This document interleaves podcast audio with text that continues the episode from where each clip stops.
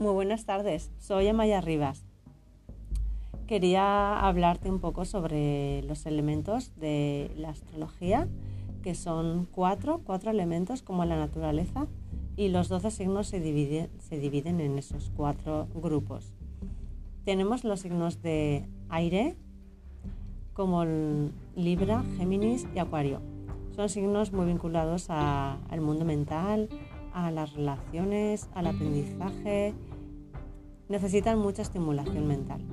Tenemos los signos de agua, que son cáncer, escorpio y piscis. Son signos bastante emocionales, bastante intuitivos y muy conectados con las emociones. El signo de Leo, Aries y Sagitario son signos de fuego, son bastante apasionados, enérgicos, vitales, mmm, bastante aventureros. Necesitan mucha acción y ellos mismos tienen mucha energía. Y los signos de tierra, que son Virgo, Capricornio y Tauro, son signos bastante materiales o muy conectados con, con la materia, con, con, el dinero o con lo material. Necesitan una estabilidad. Eh, en sus vidas.